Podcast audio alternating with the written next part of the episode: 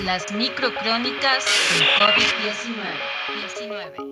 Tenemos hoy a Estefanía de la Vega, ella es educadora y gestora cultural, docente del Ministerio de Educación, creadora de la plataforma cultural Espirales Andinos, estudiante de maestría en psicopedagogía y neurolingüística, investigador en el campo de la inteligencia emocional y la pedagogía de las emociones, tutora y asesora de proyectos educativos y culturales.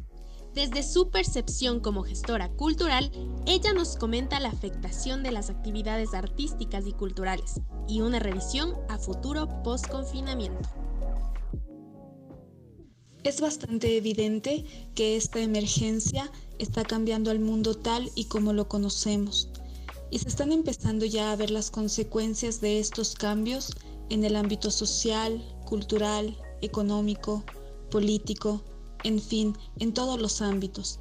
Y como educadora y gestora cultural, he sido ya partícipe de estos cambios que se están dando en la sociedad de manera muy acelerada. De esta manera creo que es importante observar estas circunstancias como oportunidades para crecer, aprender y desarrollarnos en diversos campos del conocimiento y empezar a ver a la situación actual como un desafío personal y por supuesto también como un desafío colectivo ya que es precisamente en estos momentos de crisis en los que se hace evidente la importancia de evolucionar como seres humanos, entendiendo la realidad actual y volviendo nuestras acciones cada vez más conscientes para el beneficio de la colectividad. En este tiempo de cambio se ha podido evidenciar la importancia del arte y la cultura, ya que creo que este aislamiento social no sería llevadero sin la presencia de la diversidad artística y las manifestaciones culturales en toda su amplitud. Es importante también entender que la cultura no es algo superfluo e innecesario, sino que es importantísima para llegar a entendernos como individuos y como sociedad.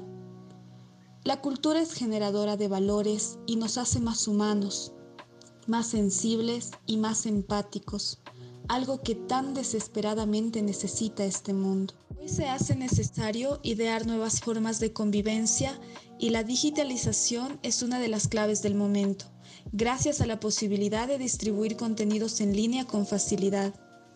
Los artistas y gestores culturales, a través de sus páginas en línea, pueden compartir archivos o material audiovisual, en fin, pero no se trata solo de compartir o abrir contenidos digitales, sino que debemos repensar cómo nos relacionamos a través de las redes y cómo hacer para que los creadores de contenido artístico sean capaces de obtener recursos y puedan vivir de ellos. De esta manera, es necesario proponer nuevas formas de sostenibilidad que resulten viables a la comunidad de artistas y gestores culturales.